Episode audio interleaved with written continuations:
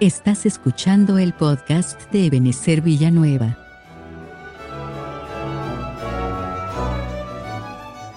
Hoy les presentamos el episodio 2 de la serie titulada Los Yo Soy de Pablo, en la voz del pastor Juan Vázquez, desde la Iglesia de Cristo Ebenezer Villanueva, de Ministerios Ebenezer.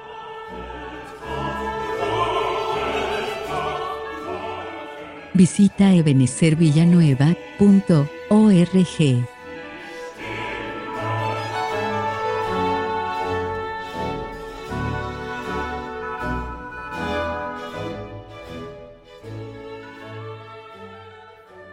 Pues, aunque el tema se llama pues yo soy de Pablo, vamos a empezar con el apóstol Juan. Dice, amado, yo deseo que tú seas prosperado en todas las cosas y además de que sea prosperado en todas las cosas, que tenga salud, así como prospera tu alma. Y entonces esto nos da lugar a pensar, hermano, que a veces hay personas que, que no logran ser prosperados en las demás cosas porque no están siendo prosperados en el alma. Y no están siendo prosperados en el alma porque no logran eh, no logran encontrar su identidad. ¿Qué necesitamos, qué necesitamos nosotros para, para descubrir nuestra identidad? Romanos 12.3 dice, digo yo, pues a todos ustedes, por la gracia que me fue dada, que ninguno, oiga lo que dice aquí el apóstol Pablo, que ninguno tenga un más alto concepto de sí mismo que el que deba tener, sino que cada uno piense cómo hay que pensar sobriamente. ¿Qué es lo contrario a estar sobrio, hermano? ¿Qué es lo contrario a estar sobrio? Estar ebrio, ¿verdad? Entonces viene el apóstol Pablo y nos aconseja, hermanos, ninguno de ustedes piense ni tenga un concepto mayor de cada uno de ustedes. No se estén embriagando con nada, piensen sobriamente. Y dice, según la medida de fe que Dios les impartió. Entonces, para que nosotros vayamos dejando que el Señor haga la obra en nosotros, para saber efectivamente quiénes somos nosotros y trabajar, oigan hermano, trabajar en eso, necesitamos que nuestra fe sea una fe que esté sana, porque la Biblia deja ver que la fe se puede enfermar. Hay gente, hermano, que vive solo con alardes de fe. Solo con alardes de fe, yo por aquí, yo por allá, yo por aquí, yo por allá, y, a la hora de rajar ocote, hermano, no enciende el fuego, solo echa humo. Tienen la fe enferma y Dios lo que quiere es sanar también nuestra fe. Entonces necesitamos fe, una fe sana para saber quiénes somos nosotros y trabajar en ello y además de esto, mire, primera carta a los Corintios capítulo 15 y verso 10 dice la Biblia, empero por la gracia de Dios, ¿qué dice ahí la Biblia? Soy lo que soy. O sea que además de, además de fe, una fe sana, necesitamos gracia. La gracia de, Dios trabajando en nosotros, hermano, nos va, nos va a ir ubicando en lo que nosotros somos. Yo quiero que me ponga mucha atención en esto, hermano, porque no se trata, no se trata, hermano, de que, de que hagamos lo que nosotros pensamos que somos, no, no, no, sino que descubramos quiénes somos nosotros y que, y que trabajemos sobre eso. Porque el peligro es, hermano, que, que nos gastemos la vida y nunca identifiquemos o nunca descubramos quiénes somos nosotros. Alguien que, por ejemplo, Dios no lo llamó para pastor y siempre se creyó pastor y nunca descubrió quién era él. O alguien que sí era pastor y pensó que no era pastor y, y nunca hizo lo que Dios quería que hiciera. Entonces Dios a nosotros nos da de su gracia, por eso la gracia es importante. La gracia es sumamente importante porque además de que nos ayuda a no pecar, la gracia también nos va, nos va guiando por lo que cada uno de nosotros somos. Entonces aquí dice el apóstol Pablo, por la gracia de Dios soy lo que soy. Aunque si usted lee eh, eh, primera y segunda carta a los Corintios, ahí el apóstol Pablo está corrigiendo un montón de cosas y entre las muchas cosas que él está corrigiendo es que dentro de una misma iglesia, permítame decirlo así, habían rivalidades. Yo soy de Pablo, yo soy de Apolo, yo soy de Pedro. Era una misma iglesia. Y además de eso, pues estos hermanos sí tenían graves problemas hasta el punto de que él mismo se tenía que defender delante de la congregación. Entonces dice, eh, soy lo que soy y mire, mire esto qué bonito. Y su gracia no ha sido en vano para conmigo. Entonces, dejémonos que el Señor nos trabaje a nosotros. Esto es importante, porque tú tienes que creer eh, lo que Dios, para, para qué Dios te hizo, según la gracia de Dios. Entonces nosotros tenemos que recibir la gracia de Dios. Hay diferentes etapas en las que tenemos que seguir recibiendo la gracia de Dios para que entonces creamos para qué Dios nos puso en este mundo, para qué Dios te puso en esta tierra, hermano, hermana, para qué Dios te puso incluso en esta iglesia. Tú tienes una función importante en esta iglesia. Tú vienes, sigue explicando el apóstol Pablo, dice, antes he trabajado más que todos ellos, pero no yo, sino la gracia de Dios que fue conmigo. Entonces, además de que la gracia de Dios nos va a llevar hacia la revelación de quiénes somos nosotros, también la gracia de Dios nos va a ayudar a trabajar. Nos va a ayudar a trabajar. ¿En dónde? En la obra de Dios. También te va a ayudar a trabajar en tu trabajo secular. También te va a ayudar a, a estudiar la gracia de Dios. Pero viene el apóstol Pablo y dice, yo he trabajado más que todos ellos juntos, dice el apóstol Pablo. Pero no he sido yo, sino que la gracia de Dios. Así que mire qué importante la gracia de Dios. Nos ayuda a servirle al Señor. Entonces, y nos muestra ejemplos en la Biblia de gente que fue descubriendo o que fue recibiendo la revelación de quiénes eran ellos y que son unos tremendos ejemplos para nosotros. En el Antiguo Testamento encontramos a muchos a muchas personas, hermanos, impresionantes, y en el Nuevo Testamento también, y uno de ellos es el apóstol Pablo, que dice en la Biblia que Dios lo puso como, como jefe constructor. Así dice la Biblia, lo puso como jefe constructor. O sea que todos los ministros de Dios, para hacer la obra como a Dios le agrada, tenemos que ir a consultar los escritos del apóstol Pablo.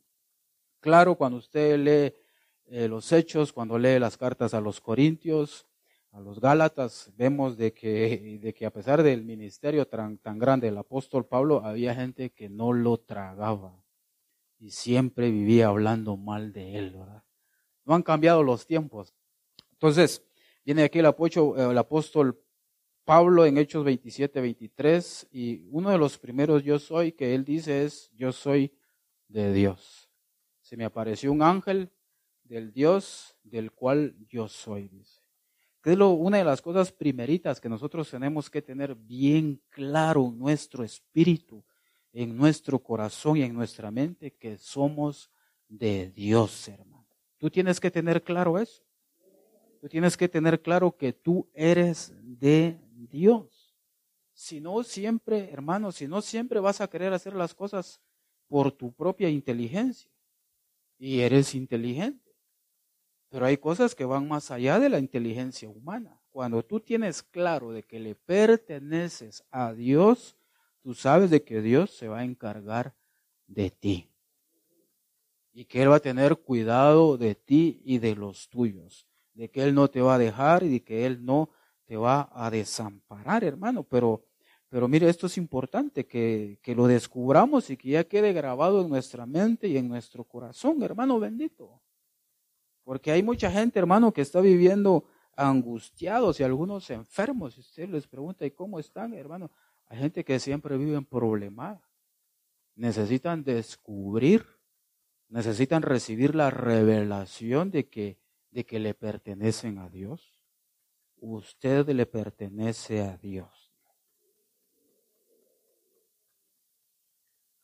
Dios se va a encargar de usted, hermano, hermana.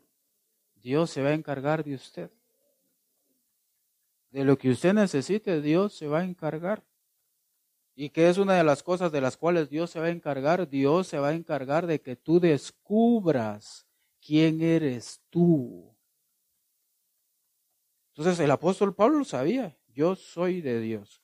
Ninguno de los que estamos aquí nos vamos a morir. El barco no se va a hundir porque ya se me apareció un ángel. Y esa confianza, y más, dice, más adelante le dice, no temas, Pablo les, no temas. Porque ese es un sentimiento muy común, ¿verdad? Hay gente demasiado miedosa. La otra cosa que el apóstol Pablo había descubierto, dice, yo soy el primer pecador, dice, palabra fiel y verdadera es esta y digna de ser creída, creo que dice que Jesucristo vino para salvar a los pecadores, de los cuales yo soy el primero. ¿Cuál era la revelación? Que era pecador. Porque ese es el problema de algunos, que algunos que ya dejaron de ser pecadores, según ellos, ¿verdad? Y como ya dejaron de ser pecadores, ¿qué hacen? Solo viendo cómo pecan los demás. Vamos a ver qué hace ese hermano. ¿Qué hizo? ¿Y, para qué lo estaba viendo? No, en serio, es que sí hay gente, hermano. Hay gente que solo va a ver, vamos a ver qué hace él. Ah, vamos a ver, Vamos a ver, quítese hermano, hombre, quiero ver. En serio. Así hay gente en las iglesias que solo anda viendo qué hacen los demás para contarlo. Mejor hay que verse en un espejo, ¿verdad? En un espejo espiritual. Vamos a ver qué tengo yo para que el Señor me libere. Vamos a ver qué tengo yo para pedirle al Señor que me cambie. Romanos 7:14, versión pechita, dice, yo soy carnal es en aquella tremenda lucha, ¿verdad? La batalla épica, ¿verdad? Entre el viejo hombre y el nuevo hombre. Entre el hombre espiritual y el hombre carnal, que no todo la tienen. Aquellos que, según ellos, no son pecadores, no han llegado a esta batalla. No han recibido la revelación de las cosas contra las cuales ellos tienen que batallar. No, no, no. Están batallando por enterarse de qué hacen los demás, qué dicen los demás, qué fuman los demás, ¿verdad? ¿Qué dicen los demás? ¿Qué hablan los demás? ¿Qué miran los demás? No, no, pero ya en Romanos 7:14 ya llegó a un punto en donde está batallando. Está luchando el apóstol Pablo y dice, como dice esta versión, se recuerda que leímos, vamos a ver si no me me detengo tanto en esto? ¿Dónde está? ¿Dónde está? Es aquí. Aquí, mire, Romanos 7, 14, porque sabemos que la ley es espiritual, pero ¿qué dice el apóstol Pablo? Yo soy carnal y estoy vendido al pecado, porque entiendo lo que hago y dice, hoy me voy a consagrar para Dios. Y se pone a orar con toda la buena intención, se pone a orar, pero al terminar el día, ¿qué pasó? No pudo. No logró hacer lo que deseaba, pero aquí tenemos que poner mucha atención, hermano. Porque aquí esto no significa que el apóstol Pablo se, Pablo se estaba entregando a la carnalidad, no, no. Él tenía una lucha, ¿me está escuchando? tenía una lucha. Y ahí en Romanos 7, 14 y 15 se ve una administración del espíritu del de temor de Jehová. ¿Por qué se ve la administración del espíritu de temor de Jehová? Porque él dice, lo que yo aborrezco, eso hago. ¿Y qué es el temor de Jehová? Aborrecer el mal. O sea, él tenía una tremenda lucha, siendo ministrado por el espíritu de temor de Jehová, aborreciendo lo malo en algunas ocasiones, no siempre, no era toda su conducta, algunas cosas las terminaba haciendo. Y más adelante le explica que, que, la ley del Espíritu es la que lo libra de, la ley de mosaica, del pecado y de la muerte. Entonces aquí, hermano, tenemos que, tenemos que llegar a este punto, tal vez también decir nosotros soy carnal, porque estamos luchando en contra del pecado. Estamos batallando, estamos batallando, que periódicamente uno tiene que platicar con hermanos que están desanimados, que están desalentados, porque saben las cosas que no deben hacer y las terminan haciendo. Pero eso es una batalla que todos nosotros libramos y que Dios nos va a dar la victoria a cada uno de nosotros. Y este otro dice, yo soy el más pequeño, el más pequeño de los apóstoles. ¿Qué tenemos que descubrir nosotros? Nuestra pequeñez. En algo somos pequeños, hermano. Mire pues, si el apóstol Pablo, siendo grande, 14 cartas del apóstol Pablo hay en el Nuevo Testamento. ¿Cuántas cartas de Pedro hay? Dos. ¿Cuántos escritos de, de, Mateo? Uno. ¿Cuántos escritos de, Marcos? Uno. Eh, de Bartolomé, ¿cuántos escritos de Bartolomé hay en el Nuevo Testamento? No hay ninguno, hermano. ¿Y era apóstol o no era apóstol? Era apóstol. Pero no hay nada. Y el apóstol Pablo 14. Y, y, para, y para ponerle todavía más eh, eh, eh, la guinda al pastel, como dicen, Dios lo puso como jefe constructor.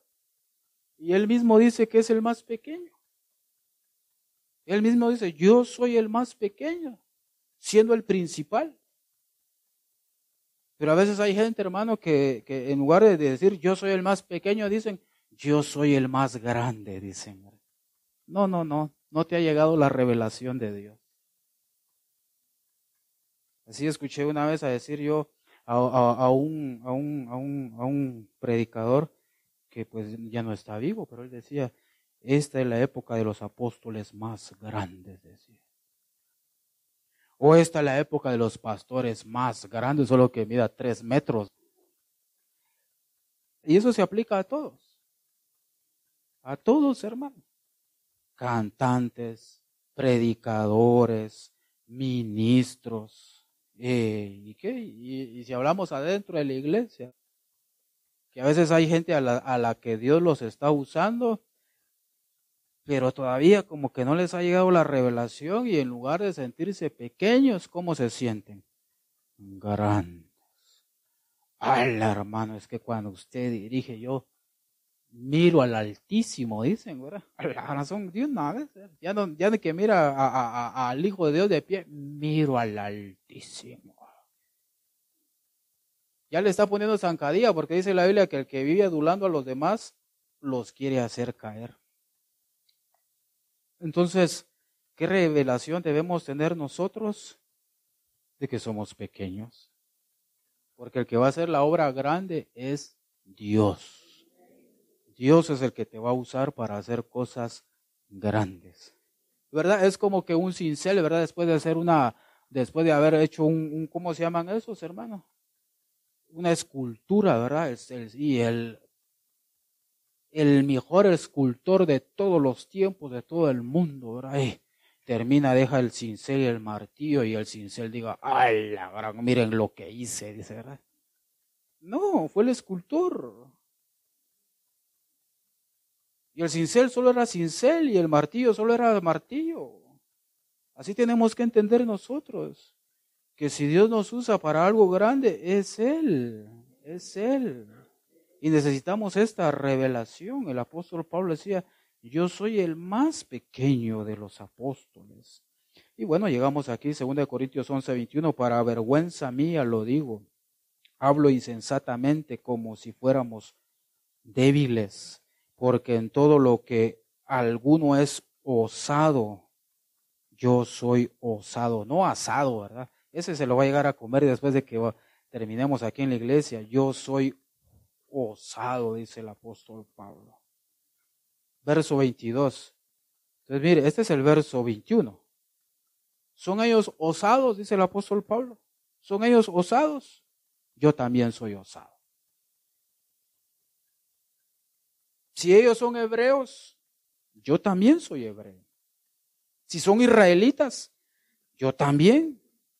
Si son descendencia de Abraham, yo también. Si son ministros del Cristo, hablo insensatamente, yo más que ellos. Y si usted lee los versículos antes en su casita y, los versículos después, él se está defendiendo. Él se está defendiendo, hermano, como le digo, esta iglesia de Corintios sí tenía clavos, hermano, sí tenía sus clavitos.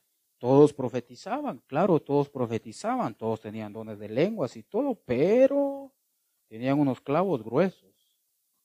Imagínense que en una misma iglesia algunos decían, yo soy de Apolos, yo soy de Pablo, yo soy de Pedro, en una misma iglesia, no en una misión, en una misma iglesia.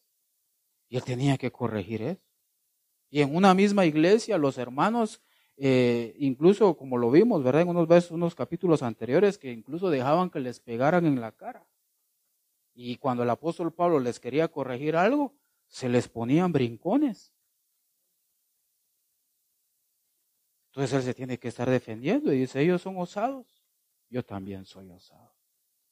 Y entonces aquí, hermano, como yo lo quiero ver, hermano, es que otra de las revelaciones que nosotros debemos de tener para que nuestra identidad sea restaurada, sanada, liberada, es que tú no te tienes que sentir menos que los demás.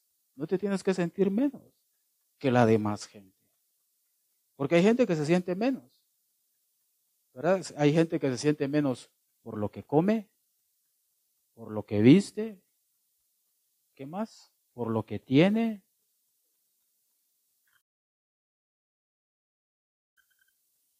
Hombre, no se sienta menos. Se sienta menos. Reciba la revelación de que usted ha sido comprado con la sangre de Cristo. Y no es menos que los demás. No es menos que los demás.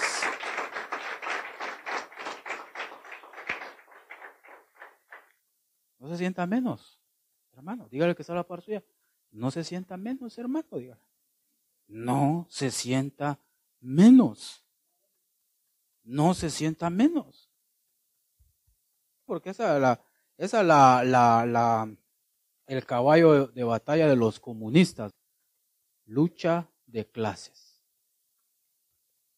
Blancos contra negros, negros contra blancos, anglosajones contra hispanos, pobres contra ricos. Y al final de cuentas, los cabecillas de ellos se vuelven millonarios y siguen utilizando a, las pobres masas. Pero dejémoslos ahí tranquilos. Es más importante que hablemos entre nosotros. Entonces a veces hay lucha de clases. Y este era, esta era una lucha que, en, la, cual querían meter al apóstol Pablo y él no dejó. Óigame esto, hermano, él no dejó que lo metieran en esta lucha. Entonces, no, no puse, no puse esos versos, los quité. Pero él más adelante dice que hay algunos, hay algunos que se envanecen, dice. Y dice, y yo no voy a, yo no voy a, como a discutir, dice, porque ellos eh, se honran a sí mismos, se comparan con ellos mismos, ellos, todo lo hacen ellos. Y el apóstol Pablo dice, yo no me voy a meter a esa lucha, sino más bien lo que hace es que se defiende porque como que lo querían hacer sentir menos y él no dejó que lo hicieran sentir menos. Hermano bendito. Así que si aquí alguien se ha sentido menos que otras personas por alguna u otra razón, pide al Señor que te dé la revelación, pide al Señor que te dé la gracia, que te llene de su gracia para que tú descubras que no eres menos que los demás. No importa cómo hayas llevado tu vida, tal vez no las has llevado bien, pero ahora que estás en el Señor, deja que te libere, deja que te restaure y no te sientas menos que los demás. Dígale que sea la par su hermano, usted no es menos que los demás. No es menos. Se ha pagado un precio muy grande por cada uno de nosotros. Un precio muy grande se ha pagado por cada uno de nosotros. Y no podemos nosotros ser eh, desagradecidos de a pesar de lo que se ha pagado por nosotros, eh, no, no, no, no, no tenerlo presente. Así que hoy en el nombre de Jesús tienes que salir erguido, como dice la Biblia, erguido. Mire, bueno, aquí ya, vimos algo de esto. Mire ese Efesios 3:7, del cual yo soy, dice. Yo soy hecho ministro por el don de la gracia de Dios que me ha sido dado según la operación de su poder. ¿Qué vuelve a decir aquí el apóstol Pablo? A mí, que qué soy, qué, qué es lo que dice ahora? Ahora ya no es el más pequeño de los apóstoles. No, no, ahora es menos que el más pequeño de los santos. Alguien dirá, no, ese apóstol Pablo sí, sí tenía mala su identidad. No, no, no, no, no. Lea todos los textos del apóstol Pablo para no decir cosas que no son, porque él dijo, yo no soy menos que los superapóstoles. Bueno, o es menos o es más, ¿verdad? Dirá alguien. Pues ni es menos ni es más, ¿verdad? Entonces aquí viene el apóstol Pablo, dice que soy menos que el más pequeño de todos los santos. Y ese no es exceso de, modestia, sino que él, él reconocía quién era él. Cuando él se miraba hacia él mismo, decía, no, definitivamente que, que soy menos que el más pequeño de todos los santos. Y cuando él miraba el poder de Dios actuando en él, entonces decía, no soy menos que los superapóstoles. Entonces aquí dice yo, del cual yo soy hecho ministro. Yo soy ministro. Y la palabra ministro se traduce del griego diáconos, que significa servidor, significa ayudante, del cual yo soy hecho servidor, del cual yo soy hecho ayudante, del cual yo soy hecho siervo, del cual soy hecho trabajador. ¿Qué revelación debemos recibir nosotros, hermanos, de que somos siervos o tenemos que llegar a ser siervos? Porque a veces hay algunos que lo que quieren es dar órdenes, dar instrucciones, pero no quieren servir. Entonces viene el apóstol, dice, no, no, no, yo soy un servidor. Yo soy un ayudante de Dios, ¿verdad? Servidor de Dios. Es como, eh, pregúntale que se la para hermano, ¿y cuál es el restaurante donde usted más le gusta ir a echarse sus refacciones? Diga.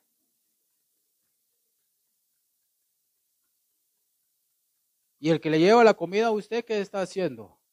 Le está sirviendo a usted, ¿verdad que sí? Pero usted no es su jefe. Le sirve a usted, pero su jefe es otro.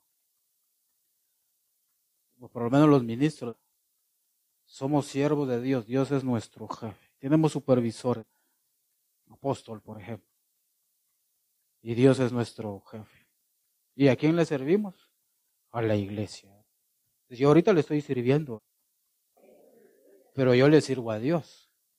Ahora, lo mismo tenemos que entender todos los demás, que tu recompensa va a venir de Dios, pero tienes que servirle a tus demás hermanos aunque no te den gracias, ¿verdad? Porque hay algunos que a estas alturas no han aprendido a decir gracias, ni pedir por favor. Dios es el que te va a dar tu recompensa. Dios.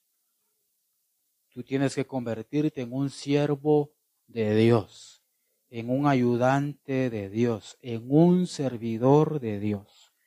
Mire lo que dice este diccionario, que dice, hablando de esa palabra diáconos, dice que según algunos esta palabra diáconos proviene de diacosi, diaconis, que se relaciona a trabajar en el polvo corriendo, o trabajar en el polvo o corriendo a través del polvo. Dice que otros dicen que lo derivan de la palabra diaco, lo mismo que dieco, que significa apresurar, y lo relacionan con dioco, que significa perseguir. ¿Cómo tenemos que trabajar nosotros entonces? Apresurados, rapidito, rapidito. Ese es uno de los, de los hábitos que debemos alcanzar nosotros. Y a ir dejando algunas cosas que, que a alguien le asignan una tarea y un año después la entrega. No, no, eso tenemos que abandonarlo nosotros. Tenemos que convertirnos en siervos de Dios. En tu trabajo, pues obviamente te pagan, ¿verdad? Y te pagan, ¿verdad? Y hay que hacerlo y, sería bueno que lo hiciéramos así contentos y alegres, ¿verdad? aquí en la iglesia el que nos paga es el Señor. El Señor es el que nos paga y debemos hacerlo rápido, apresurados, trabajando, trabajando, trabajando. Porque mira pues hermano, cuando alguien no ha recibido la revelación de que debe ser siervo de Dios o está llamado a ser siervo de Dios, eh, no le gusta que les den instrucciones, no les gusta que los supervisen o no se quiere involucrar. Cuando llega la revelación, entonces ya se empieza a involucrar y empieza a servir, a servir, a servir, a servir, y Dios es el que le va a dar su recompensa. Amén. Ahora sigamos avanzando. Mire, Gálatas 4:12. Hermanos, les ruego, les ruego, hermanos, de la iglesia de Cristo, a Benecer Villanueva. Después sigue diciendo el apóstol Pablo, sean como yo, porque yo soy, ¿qué dice ahí? Yo soy, ¿qué dice ahí él? Yo soy como ustedes. Imagínense, mire qué humildad el apóstol Pablo. Yo soy como ustedes. En otras palabras, ¿cómo, podría, ¿cómo podríamos decir esto con otras palabras? Somos iguales. Somos iguales. Así, qué humildad, ¿verdad? Soy como ustedes. Entonces, la revelación que nosotros debemos de tener, hermano, es que tenemos que ser todos iguales aquí en la iglesia. Todos tenemos que ser iguales. ¿Verdad que sí? Como vimos, ni sentirnos menos. Porque me parece a mí que en todos lugares siempre hay gente que se siente menos que los demás. Y eso no está bueno. Necesitan revelación para saber que no son menos. Y también hay, a veces hay otros que se sienten más. Pero cuando la revelación de Dios llega a nuestra vida, ni nos sentimos menos, ni nos sentimos más. Pero para eso necesitamos revelación, porque sí, hermano. A veces hay gente, no, hermano, yo me voy, hermano, ¿por qué? Es que los hermanos que hay ahí, yo me voy, yo tengo que irme a otra iglesia. Me voy a ir a congregar a la catedral de cristal, dice. Hermanos, les ruego, sean todos iguales, dice el apóstol Pablo. Mire, 2 Timoteo 1:11, del cual yo soy, yo soy, yo soy puesto predicador y apóstol y maestro de los gentiles. Predicador, apóstol y maestro. Tremendo el apóstol Pablo. ¿no? Tienes que seguir la revelación de cuál es tu ubicación en el cuerpo de Cristo. Tú tienes una función en el cuerpo de Cristo. Tú tienes una función aquí en la iglesia.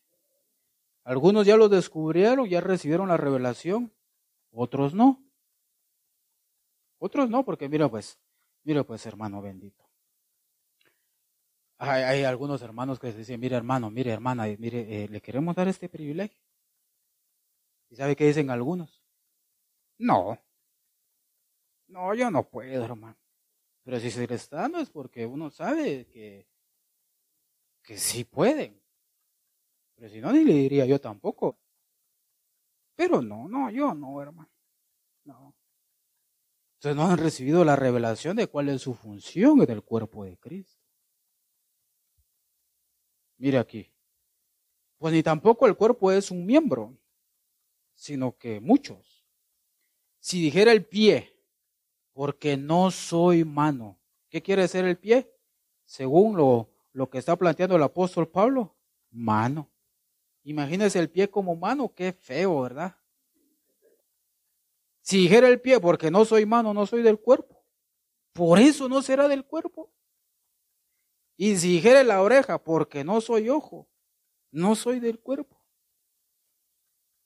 Imagínese una oreja de boca, pura trompeta, ¿verdad?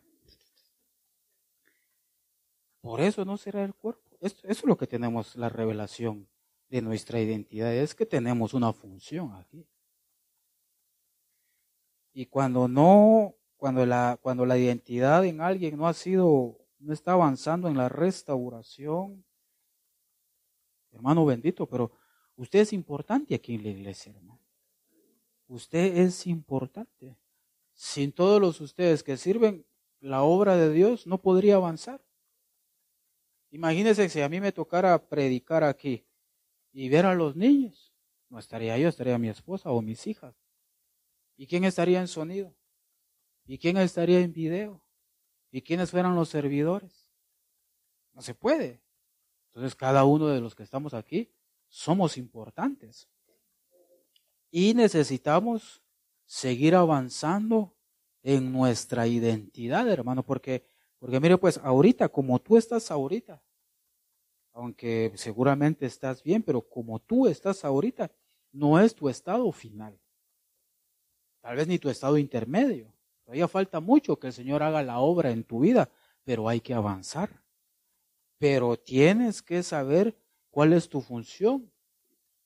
Y yo te invito, hermano, hermana, a que te involucres. Involúcrate en todas las áreas de aquí la iglesia.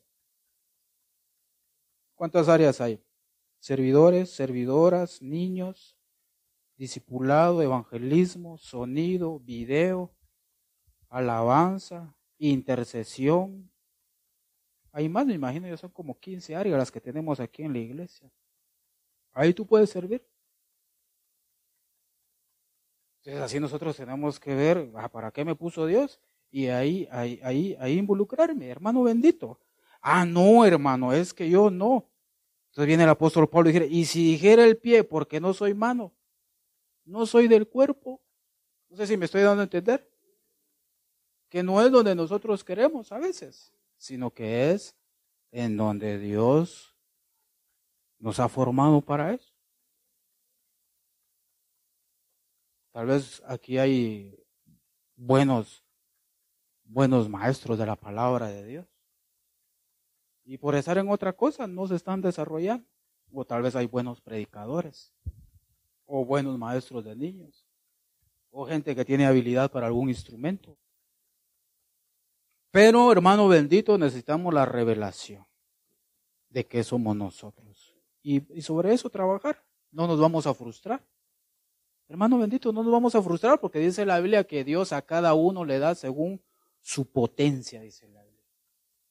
Según su exusia, creo que es, o según su dunamis, no me recuerdo, pero la palabra griega es potencia. Es como que usted ha visto esos picopitos famosísimos, Toyota 1000 que le dicen. Unos carritos. Imagínese que le quieren poner eh, unas 10 toneladas a ese carrito. Se lo echan. Ah, no, es que yo puedo. No, no puedes. Yo puedo, no puedo. Yo quiero. No, no puedes. Yo quiero. No, no. Entonces Dios a cada uno de nosotros nos da según nuestra potencia. Si tenemos poca potencia, trabajemos eso que Dios nos ha dado. Pero no queramos lo que otros tienen, porque tal vez no tenemos potencia. Y a veces así pasa se le da a alguien algo grande y no tiene potencia y no hay manera de que, de que ese carro se mueva, ¿verdad? Ah, primero se echaron el motor y no se movió. Pasa igual en lo espiritual, se le da a alguien que no puede y nada, ¿verdad? Mejor se le quita y se le pone una libra. Ahí sí, ¿verdad? Porque tenemos que recibir la revelación, hermano, de, cuál es nuestra función aquí en la iglesia. Todos nosotros somos útiles aquí en la iglesia. Todos nosotros somos necesarios aquí en la iglesia. Y dice en segunda carta a los Corintios capítulo 12 y verso 9, y me, me ha dicho otra vez, mire, bástate mi gracia. Y aquí había otro. por el cual yo soy hecho ministro por el don de la gracia. Y aquí dice, me ha dicho, bástate mi gracia porque mi poder se perfecciona en la debilidad. Por tanto, de buena gana me gloriaré más bien en mis debilidades. En mis, mire cómo el apóstol Pablo no, yo no tengo debilidades, dirá alguien. El apóstol Pablo sí. En mis debilidades para que, para que repose sobre mí el poder de Dios. Por lo cual, por amor a Cristo, me gozo en las debilidades, en las afrentas o en los insultos, en las ofensas, en las faltas de respeto, en las necesidades, en persecución, en angustia. Porque cuando soy débil, ¿qué pasa? Entonces soy. Cuando te sientas débil, débil espiritualmente, sigue buscando a Dios. Porque en ese momento el poder de Dios está actuando en ti. Dele un aplauso al Señor, dele un aplauso al Señor.